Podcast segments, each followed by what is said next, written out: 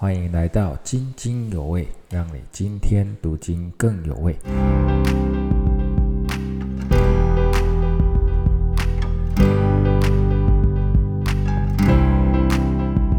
好，弟兄姐妹平安。好啊，我们先来回答一个问题哈。他有提问啊，他说啊，以赛亚书五十三章第五节说：“因他受的刑罚，我们得平安；哈，因他受的鞭伤，我们得医治。”那为什么信耶稣的人也生病呢？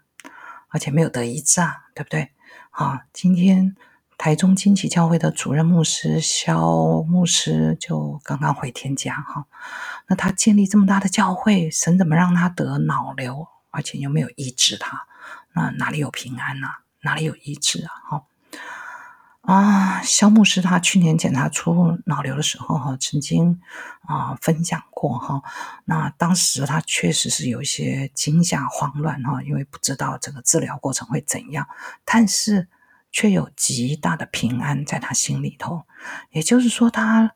里面是不害怕，也不沮丧，哈，也不怀疑，哈，这个不是理智可以分析的，哈，是他灵里面涌出的平安，哈。那这一年多的时间，哈，相信许多的人为他祷告，啊，那为什么神没有医治他？我不知道，好，我不知道，说实话，我们真的是不知道。那么我也听过杨木古牧师说，他得鼻咽癌啊时候非常的痛苦哈，那但是却让他的生命呢有很大的反转哈，他开始呢会关心家人，还有关心其他的人，甚至陌生人哈。那的后来他在复发之后，呃几年之后，他还是回天家了。那么还有一位弟兄说过，他的妻子很年轻的时候得了胃癌，后期非常的痛苦哈。那有一天神就对这位弟兄说，在三天，哈，神要医治他的妻子哈。三天后，神接他回家了耶，回天家了哈。所以什么叫做医治哈？说实话，我也不知道哈。神可能怜悯我们，很神迹似的就医治我们的身体哈。那缓和我们的病痛，这能够使我们的信心坚固哈，是去认识神的大能啊。那在我们听到很多的见证，那也有可能很快就带我们回天家，那就是完全的医治了嘛，对不对？好，这个肉体不用了哈。那如果没有快快的医治哈，那很可能也是要我们在整个生病的过程当中呢。有一些生命的功课要学，哈，因为毕毕竟这个肉体啊，都还是要退化、要毁坏的嘛，对不对？好，心灵的医治可能才是神最看重的吧，好，那在弥赛亚完成救恩之后，哈，他又带来耶路撒冷的转化。以色列的复兴，哈，你记得哦，在五十一章，哈，预言耶路撒冷会喝了神愤怒的杯，哈，被神责罚，哈。那么他的儿子们都被杀或被掳，那整个城荒凉。那么耶路撒冷的儿女就是以色列人了，哈。那么在五十四章第一节说：“你这不怀孕不生养的。”要歌唱哈，他把荒凉的以色耶路撒冷呢，就比喻作不孕的妇人。那么告诉他说：“哎，你的儿女要被神带回来了哈，很多人哦，啊，地方都不够住了哈，所以你要扩建呐哈。”那么当地的百姓呢，大都住在简陋的帐幕嘛，哈，帐篷里头。所以先知对他们说：“你要扩张你帐幕之地，哈，张大你居所的幔子，要放长你的绳子，坚固你的橛子。而且以色列民呢，会向左向右开展，得多国为产业。那么这里预言有很多的以色列人要归回这地，而且他们的国土呢还要扩张，哈。那在当时的社会，哈。”没有丈夫、没有儿女的妇人哈，是最羞辱的哈，跟现在不一样哈。那么，哎，耶路撒冷啊，不只是儿女要回来哦，四到十节还说她的丈夫也回来了哈。先知说耶路撒冷哦，一定会忘记幼年的羞愧哈，是指埃在埃及做奴隶的那一段日子哈。那也会忘记寡居的羞辱啊，也就是神把他们离弃在。巴比伦哈，现在呢，你的丈夫万军之耶和华，也是你的救赎主和全地的神哈，要将你召回家了，带回家了。神说：“我离弃你哦，只是骗时哈，要以永远的慈爱连续你，并且起誓再也不斥责你。”哈，那么以色列被掳归回啊，重建圣殿，那百姓就可以向神献祭祷告，神呢就在圣殿和百姓相会哈。这就是耶路撒冷的丈夫回来喽。好，不过第一次归回哈是在被掳七十年之后哈，七十年了，这对神来说是片时哈，很短暂哈。可是如果是对我来说，我觉得很久哎，七十年就三代的时间了哈。那我相信有不少以色列人被掳的时候就离弃神哈，甚至去拜巴比伦的假神。不过呢，有。相当多的被掳的以色列人开始认真读神的话，抓紧先知书上的应许，哈，建立会堂、聚会、祷告、教导圣经，熬过了漫长的七十年，终于可以回家了。弟兄姐妹，我们在苦难中，哈，也需要神的话，哈，要不停的祷告，我们求神向我们说话。我们才能靠着神的应许，在黑暗中等候光明，因为神是信实的哈。时候到了，神就必拯救我们脱离苦难哈。那么第十节哈是很感人也很熟悉的经文哈。大山可以挪开，小山可以迁移，但我的慈爱必不离开你，我平安的约也不迁移哈。这是连续你的耶和华说的哈。有一首儿童诗歌哈，大山可以挪开，小山可以迁移，但主的慈爱永不离开你。神的慈爱哈，这个希伯来文呢很难用英文或中文来表达。那么。人的爱哈，多半就是出于个人的私欲哈，满足我的需要，你让我开心，我才觉得被爱；你不让我开心，我就觉得不被爱，我也不爱你了哈。但是神的慈爱不是这样哈，神的慈爱是盟约的爱，不仔细，不放弃，绝对忠诚到底的爱，总要使对方得益处啊，不因为对方背叛就不爱了哈。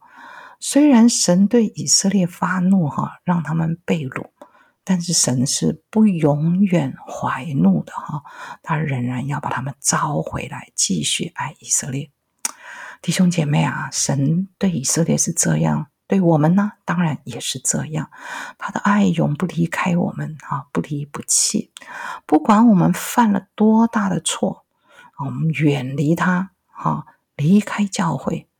他都在我们的身边等着赦免我们的罪，引导我们回家。哈，那么至于平安的约，哈，有的学者认为是大卫之约，哈，大卫之约就是神应许大卫的后裔，并必永远坐在宝座上。不过，哈，犹大国亡国之后就没有王了嘛？那现在以色列国当然也没有王，大卫之约是不是落空了呢？啊，不是，不是，哈。大卫的子孙耶稣哈会做王掌权到永远。耶稣做王，他行公义就会带来平安啊！这是三十二章哈，以赛亚书三十二章上面的哈。不过也有学者认为，平安的约是指耶利米书三十一章的新约哈。神借着主耶稣的宝血与我们立新约，使我们罪得赦免啊，就得医治得平安。好，好，那平安的约两个都是了哈。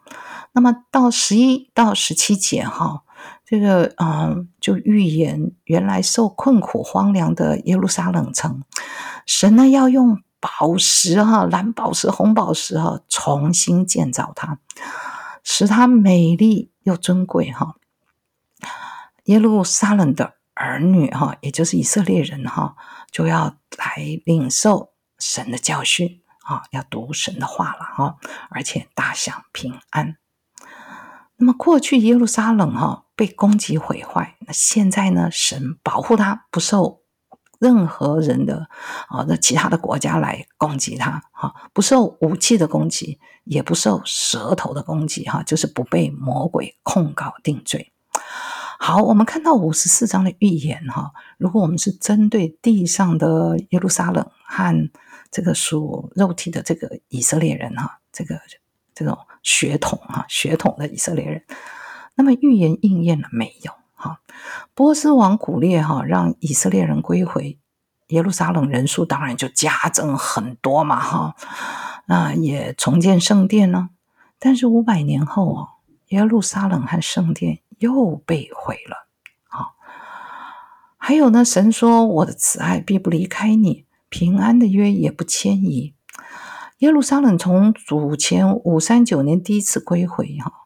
就不断的被其他的国家攻击啊、烧毁啊，直到今日都仍然没有平安哈。现在的耶路撒冷也是没有平安，那神的预言是不是落空了呢？没有哈。保罗在罗马书十一章说，有一天哈，当外邦人信主的人数满足的时候，犹太人也会全家归主，进入。平安的月哈，即使现在啊，这些以色列人哈，在这就是耶路撒冷，即使没有平安，其实神的慈爱也是没有离开他们了，哈，他也是没有离开他们。那么这个预言哈，在神的选民以色列身上哈，将来全家信主之后，哎，就会完全应验了。那么另外呢，关于神用蓝宝石、红宝石、红玉等等哈，建造耶路撒冷。在地上，我们会看见真的用宝石建造的耶路撒冷吗？啊，我可以说现在应该就已经有了哈，因为这里的耶路撒冷冷指的啊，可能是在地上的新耶路撒冷，也就是保罗在加拉太书四章二十六节说的，在上的耶路撒冷哈。启示录二十一章描述从天而降的新耶路撒冷呢？墙是碧玉造的，城是金金的，城墙的根基是各种宝石。那和五十四章十一到十三节的描述呢，也还蛮接近的哈。地上的新耶路撒冷是什么呢？可能不是一个建筑物哈，而是神的儿女，就是教会组成的哈。在出埃及记二十八章论到大祭司身上呢，有一个桶。有一个胸牌，那上面有十二块宝石哈，那么分别刻着以色列十二支派的名字。以色列人呢，在神的眼中啊，其实就是宝石哈，好宝石啊，大祭司胸牌上的宝石哈。彼得也说，我们这些信耶稣的哈，来到神面前，就像活石被建造成灵宫。啊，所以其实我们在神眼中哈，也是像宝石啊，是要为了要建造神的居所，啊，也就是灵宫，也就是耶路撒冷啊。弟兄姐妹，神看我们像宝石哦，是很美丽、很宝贵的哈，我们千万不要忘记哈。但是这个宝石哈，必须和其他宝石连接，才能建造耶路撒冷。所以彼得提醒我们呢，你不要停止聚会，你要有教会生活与肢体连结，否则宝石就变成石头，变成垃圾哈，要丢弃了哈。那啊，这个新耶路撒冷的儿女，当然肯定哈是不断的增加了哈，人数越来越多。那么当然也得到列国为产业，哎，那这是怎么得到的？就是宣教啊，宣教。那我们现在就讲一位宣教士哈，有一位英国人哈，威廉克里哈，他在十八世纪末年哈，读了以赛亚书五十四章的经文，领受了一个意象，就是教会要出去宣教。那是哪一节经文呢？啊，就是第二和第三节，要扩张你的帐目，拉长你的绳子，要向左向右开展啊。虽然哈，他的牧者哈，并不支持他。因为当时的教会都不宣教的，那他依然坚定的要去宣宣教。那他其实只是一个鞋匠哈，他去自修拉丁文和希伯来文哦。那为了要读懂读懂圣经哈，后来他去了印度哈，几十年间建立了二十九间教会，办了一百二十九间学校哈，翻译了几十种语言的圣经。他也带起近代基督教会啊新教的教会的第一波宣教的热潮哈。那么在十九世纪开始，一批又一批的宣教士从欧美去非洲、去亚洲传福音，去建立教会。那我们也是一样，一百五十年前才开始有马杰啊、马雅各啊、戴德生啊，哈这些宣教士。向台湾呢，还有中国啊这些华人来宣教哈，我们求神的话也感动我们呢，看重真理的教导，还有传福音啊，不断的扩张教会的账目，向左向右开展，向列国宣教哈，让我们重视的不是我们自己的人数增多而已。哦，而是我们可以向左、向右、向列国哈来开战。好，五十四章呢，基本上是呼召耶路撒冷来歌唱哈，因为他要被复兴了。那五十五章呼召谁呢？呼召万民哈，万民哈，因为神是全地的神哈，神呼召万民。来复神的筵席，哈，来得救恩。我们来看一下五十五章第一节啊，他说：“你们一切干渴的哈，都当就近水来，没有银钱也可以来哈，不用银钱也来买酒买奶。哎，你们何必花钱呢？买那些不会让你饱足的东西？你要留意听我的话，就能吃那美物，得享肥甘，心中喜乐。你们当就近我来。”侧耳而听，就必得活了哈。那么这是一到三节哈。那么在中东的天气非常的干热哈，水很重要哈。那么一切干渴的啊，不是指身体缺水，而是我们心灵里的不满足。我们花钱呢买美食、美貌、知识、玩乐、爱情、豪宅、名车等等，都不能满足我们的心。所以神说：“你来呀，你来就近水啊！”好，哎，那水是什么？有人说是救恩，有人说是生命泉源。好，在约翰福音四章十四节，哈，主耶稣对撒玛利亚妇人说：“人若喝我赐的水，就永远不渴。”耶稣赐的水是什么呢？啊，其实就是圣灵，哈，使人重生的圣灵。所以神呼召人来来来来买水买酒买奶，哈，酒呢也是圣灵，哈。使徒行传第二章的使徒们被圣灵充满以后，就说出别国的话，就被其他人以为他们喝醉酒了，哈。酒使人快乐，那么圣灵呢使人喜乐，哈。所以这边买酒其实也是指的圣灵，那么奶呢？就是灵奶哈，在彼得前书说的，也就是神的话。那么神的话，当然也就是神的灵哈。那么既然要买嘛，哎，奇怪，为什么又不用钱哈？哎，是怎么回事哈？啊，其实是要付代价的，只是是弥赛亚付的代价，他将生把命倾倒哈，所以我们就可以白白的领受圣灵。啊，那么人只要听神的话，我们就能心中喜乐，得着生命。因为心灵的枯干呢，哈，我们不能用这个属地的东西来满足，哈，我们必须要圣灵来充满。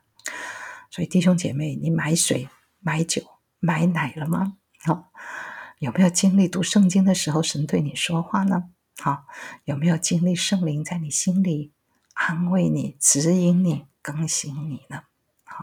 要跟神买圣灵哈，领受圣灵。哎，那我们到底要怎么样领受圣灵呢？其实是借着耶稣和神立永远的约哈，我们就可以领受圣灵。那么前一章哈啊，就是五十四章提到大卫之约哈，神应许大卫的后裔啊，也就是弥赛亚会永远坐在宝座上，建立永恒的国度。那么在第五节哈，就说你素不认识的国民，你也必招来；你素不认识你的国民，也必向你奔跑。都因耶和华你的神以色列的圣者，因为他已经荣耀你了。这边的你哈，不是你们哦，哦，是你啊，啊，是单数。那么应该指的是主耶稣啊，神荣耀了耶稣，使他从死里复活。啊，那么门徒就开始传福音了哈。那原来不认识弥赛亚的国民啊，就被呼召进入弥赛亚国度啊，就是我们了哈。那么这些外邦人呢，也回应呼召，奔向弥赛亚哈。那六到九节就是邀请人们来寻求神啊，求告神，离弃自己的道路和想法，来归向耶和华，那就可以得到连续，得到赦免。在五十三章第六节说：“哈，五十三章说，我们如羊走迷，偏行己路。我们的罪是什么？就是觉得自己的方法很有效啦，很好啦。我自己的想法呢，大概是最正确的。好，我们都自以为意啊，自以为是。那么现在神呢，要人放弃自己的道路、自己的办法，还有自己的想法，要认罪。”悔改啊！神说他的道路高过我们的道路，他的意念高过我们的意念。这里不是指神比我们更高啊，那个标准更高，而是跟我们就是不一样啊，不一样啊啊，要分别的哈。那我们寻求神啊，圣灵就会帮助我们明白神的心意，引导我们走神的道路哈。那跟我们自己的路是不一样的。那么，到底人的意念跟神的意念有什么不同？好，那我们举例来说好了。人的意念是：哎，没有白吃的午餐呐，怎么会有白白的恩典？我们总得做点什么来偿还吧，哈。所以，有些人在受洗之后呢，就会拼命在教会服侍，哈，靠的是自己的肉体和血气，因为我们觉得不可以有白白的恩典啊。但是，神的意念是什么？他就是要白白的赐下赦罪的恩典，因为代价太高，我们付不起。哦，他让他的儿子去付这个代价，我们只能领受。这是我们看不懂的哈。那另一个例子是什么呢？人的意念是什么？人的意念就是犯错的人呢，一定要处罚，不能饶恕，绝不能便宜了他。甚至我们自己犯错哈，我们也不能饶恕自己。那以色列人被掳啊，就觉得神离弃他们了，不可能再接纳他们回家。他们不相信啊。但是神的意念是什么？神的意念是他自己付代价赦免人的罪恶过犯啊。因为神喜悦恶人悔改，他永远给人第二次机会。好，这就是神的意念，跟我们意念是不一样的。他要赦罪，我们呢？不想要饶恕啊，差别很大吧？好，那么在第十到十一节呢，就提到雨雪滋润土地，可以生长粮食啊，因为就有生命了嘛哈。那么神的话，也就是灵啊，神的话就是灵哈，也必要做成神喜悦的事，就是什么呢？就是救赎罪人哈，圣灵和主耶稣会来做成这件事。那么神说了。就一定会完成哈。那当主耶稣在十字架上的时候，他的门徒想的哈，不是成了，而是完了哈。等到主耶稣复活了，主就打开他们的心窍，能明白圣经。这些门徒大概就知道这一段经文说的弥赛亚不是完了，救赎之功必然亨通。必然成功哈，弟兄姐妹，我们传福音的时候要相信哈，使人得救是神喜悦的事情哈，神必要做成，所以我们不要放弃，也不要怀疑哈，你的家人、你的朋友一定会欢欢喜喜出来的哈，我们要求圣灵来感动他们哈。最后呢，第十二、十三节说的就是得救的人会欢欢喜喜的从巴比伦出来，哈，会脱离罪恶，会被圣灵引导走在平安的路上。那么，其他的受造物，大山小山也一同欢喜，哈，因为啊，救恩临到。他们也会被更新哈。那土地呢，也脱离了咒诅，不再长荆棘棘藜，而是要长树木，再度供应人的需要。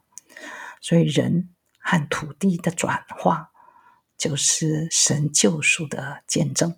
那么，在二十年前哈啊，拍了一套转化影片。报道世界各地圣灵大大浇灌，教会大大复兴。哈，那么那个那些复兴的地方，哈，那个监狱都关门哈，因为没有人犯罪了，警察没事做，就组成唱诗班在教会唱诗。